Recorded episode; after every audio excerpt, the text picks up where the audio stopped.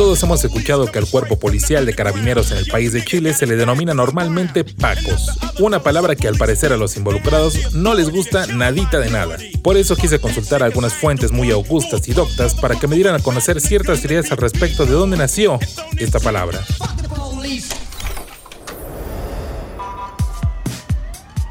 Bueno, existen varias teorías, así que vamos a repasar una a una y usted decidirá cuál es la que más le convence. Algunos historiadores señalan que el origen viene de 1730 a 1750, cuando construido el puente de Cal y Canto, se contrataron a guardias que impidieron a y malvivientes, destacados entre ellos dos guardias de nombre Francisco, ambos celosos en extremo de su deber, y quienes eran frecuentemente mencionados como los Pacos, quedando así en la mente popular desde entonces. Mm, no lo sé, Rick. Otros dicen que viene de la época de la masiva emigración a las ciudades y al auge de la minería en el siglo XIX. El término Paco vendría entonces de una deformación de la palabra quechua Pacu, que hace referencia al color verde de los uniformes.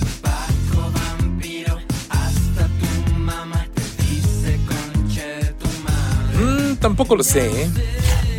En ese sentido, el Diccionario de Chilenismos de Zorobabel Rodríguez, publicado en 1875, tiene como término Paco, policías en Chile, que viene del quechua Pacu, que significaría rubio. Los antiguos policías en Santiago, en esos entonces llamados serenos, se abrigaban con pochos castaños. De ahí la relación de ese color.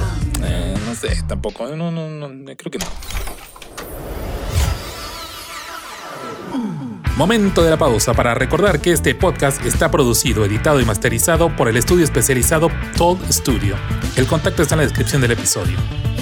Bueno, ahora sí, continuamos.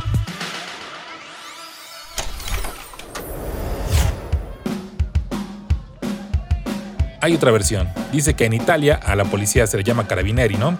Y también se les dice allá pacos. Entonces cuando los inmigrantes, dueños de tiendas, abarrotes y otras, eran asaltados o tenían problemas con clientes rudos, amenazaban en italiano y español esa mezcla medio rara y llamaban a los pacos. Apoya esta versión el hecho de que el apelativo sea de origen urbano más que campesino y su uso en las ciudades principales. Pero hay una última versión, la de Elías Navarrete. Él nos cuenta cuál es para él la más creíble. Nos dice, tiene que ver con una sigla, Resulta que antiguamente los policías firmaban un contrato donde arriba decía con letras grandes que eran personal a contrata, que si lo hacemos una sigla podría quedar como Paco. Bueno, creo que esa es la más creíble de todas, ¿no? Sea como sea su origen en la actualidad ha tomado tal importancia que incluso algunos personajes de la política han tratado de censurar ese término con leyes y multas, con lo cual nos queda en claro dos cosas.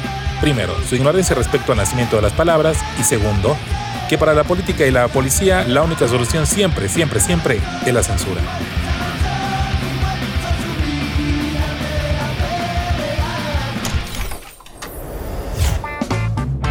Si te interesa este podcast, recuerda compartirlo en tus redes sociales. Y en caso de no haber escuchado la primera temporada, date una vueltita por el perfil. Ahí están todos los capítulos.